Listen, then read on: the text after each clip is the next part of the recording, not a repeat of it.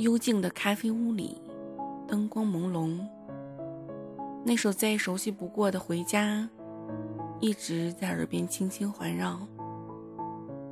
伟强和叶娟已经喝了好几杯咖啡，却丝毫还没有回家的念头。回家？家在哪儿？回哪儿的家呢？为什么你还不肯签字？你说什么条件我都答应你。望着泪痕满面的叶娟，伟强有些迫不及待。这样拖下去还有意义？我们都没有时间等，对吧？可我们是十七年的夫妻，难道就这样说散就散吗？孩子怎么办？他还在读高中，不能没有家。是不是琼花在逼你？叶娟一直在抽泣。为什么要提他？不是说好不提他吗？伟强显得极不耐烦，他掏出香烟，猛抽了一口。我不想提他，可是，如果不是他的出现，你会提出离婚吗？你下了这么大的决心，老人、孩子，我，你都可以不要了，还不是因为琼花漂亮、年轻，还是大学生？你以为他真的爱你吗？他爱的就是你口袋里的钱，你知道吗？有些爱在心里。有些爱只能在梦里。叶娟的哭声渐渐大了，引得周围不少人伸头探望。伟强始终把头压得很低，像一个等待审讯的犯罪分子。今天不是说好只谈条件吗？怎么又牵扯这些其他的事情？伟强掏出香烟。当他准备抽第二根的时候，叶娟慌忙起身抢了过来。你支气管不好，不能抽那么多，不要命了。伟强有些不情愿，却没有反抗。十七年来，他已经习惯了叶娟抢他的香烟和酒杯。你说吧，到底开什么条件？我还有事情呢。伟强望着叶娟，始终没有发火。他在等待叶娟的回答。这样吧，既然你心意已决，我只有两个条件。等了许久，叶娟才极不情愿说：“吧，不管什么条件，我都答应你。毕竟我们在一起生活了将近二十年，想当初我们俩一起打拼。”一起从城农村迁到城市，家里的财产应该有你的一半，还有你给我生了儿子，对我父母又很孝顺，其实都是我的错。伟强内心愧疚，却没有悔意。我想好了，家产平均分配，或者你六我四，要不你七我三也可以，但孩子要归我。谁让我是过错方呢？再说，你要是带着孩子，以后，你现在说这些还有什么用呢？快要过年了，还有二十天，过年的时候，我们三个一起回家。今年我们不开车，坐大客回去。春节给所有的亲朋好友拜年的时候，你得像从前一样。用家里那辆旧自行车驮着我，一家也不能少，咱们同去同归，这是我的第一个条件。第二个条件就是正月十六是你母亲的七十岁生日，我们不在饭店里办酒，就在家里。我们俩正月十五骑自行车去买菜，你帮忙我烧饭，我们什么也别说，让妈妈过一个快乐幸福的生日。完了以后。正月十七，我就和你去民政局办离婚手续。你知道我的性格，我说话向来算数。叶娟说的很坚定，伟强根本没有想到，他没有在家产上和他提出什么，而是说出了这样的条件，这反而让伟强有些为难。可是，可是我们有宝马不开，却坐大客回家，这不神经病吗？再说了，哪还有自行车啊？伟强满脑子的不愿意。家里那辆老自行车还在老爸家的牛牛圈里，回家好好修修，照样能骑。我们来城里才十年，我可没忘记老家的东西。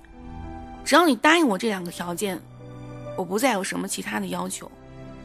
离婚后，我会自己找工作、找房子，你的家产我一分也不要，全都给儿子。叶娟的泪水就像暴风雨中。屋檐下的瀑布，始终没有停过。就这样定了，我先走了。望着渐行渐远的叶娟，伟强的内心很酸楚。春节前，伟强一家三口果真坐着大客回到了农村老家。伟强真的从牛圈里找出了那辆十几年没有骑过的旧自行车。只是，早已锈迹斑驳。他找了个师傅修修，换上新胎和坐垫。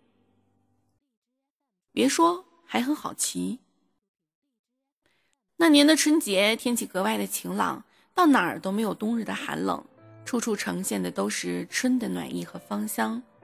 初一的一大早，伟强骑着那辆早已破旧不堪的自行车，带着叶娟去给舅舅拜年。一路上，叶娟始终搂着伟强粗壮的腰，他把头紧紧依靠着他的后背，想说什么，又什么也不想说。叶娟似乎想沉醉在这少有的幸福之中。伟强和叶娟也很少说话，可他能够清晰地感触到叶娟飞速的心跳。伟强发福了，骑着车子很吃力。稍微一点的陡坡只能下来，两人共同推着，望着气喘吁吁、满头大汗的伟强，李娟心痛地说：“现在体力跟不上了吧？你长胖了，锻炼又少，还记得吗？想当初我们刚结婚的时候，你就是这样带着我去各家各户给亲朋好友拜年的，多大的陡坡你也不允许我下来。”急得我在后面直掐你，那时候你浑身是劲儿，像头壮牛。叶娟依然依偎在伟强的后背，她泪如雨下。其实你知道吗？我真的不想要宝马，也不想住别墅。如果时光能够倒流，我情愿让你继续用家里的这辆破自行车带着我，就像现在一样，走完一生一世。看见叶娟泣不成声，伟强懂得她的深情，他想说些什么，可找不到合适的话语，唯有摘下脖子上的围巾，替叶娟围上。到了舅舅家的门口，把年老体弱的老舅吓了一跳。伟强向来都是开着他的豪车，带着贵重的礼物来给自己拜年的，今年怎么？伟强没有做出过多的解释，只说车子出了问题，正在保养。那一天，伟强在舅舅家喝得酩酊大醉，一夜没有醒来。一连好多天，伟强都是骑着他那破旧的自行车，驮着叶娟，跑完了他所有的亲友。不知如何，他对谁也没说这是他离婚前的约定。车子坏了，正在保养。成为他骑自行车唯一的理由。正月十五一大早，叶娟和伟强就骑着自行车，带了四个蛇皮袋，去离家十六公里的县城买菜。到了菜市场，太阳还没有升起，伟强看着瘦弱的叶娟手拎着手拎着蛇皮袋，挨个和小商贩在讨价还价，他好生感动。十多年前，他们的苦日子不正是这样走过来的吗？有一次，他们在买排骨的时候，因为对方少找了三元钱，叶娟和他大吵起来。若不是派出所来的及时，双方差点还要打架。想想今日，他们身价千万，却为何要和发妻分道扬镳？叶娟的行为是在暗示他已经看不起自己这个负心汉吗？还是在为他自己的遭遇倍感伤怀？伟强顿时为自己的所作所为而羞愧万分。跟在叶娟的身后，伟强肩上扛着巨大的蛇皮袋，双手还吃力地拎着菜，完全一副很狼狈、滑稽的农村汉子。母亲终于在平静和谐中过完了七十大寿，他们一家三口又回到了城里。到家的第三天，叶娟亲手把已经签字的离婚协议书送给了伟强。协议书是叶娟重新修改过的，她家产什么也没要，只要了儿子，只是在协议书上还多了一个儿子的签名和红色的手指印。拿着沉甸甸的协议书，望着叶娟伤心又坚定的眼神，伟强的心一下子破碎了。他幡然醒悟，疯了似的把协议书撕得粉碎。叶娟，不错了。真的错了，请你原谅我。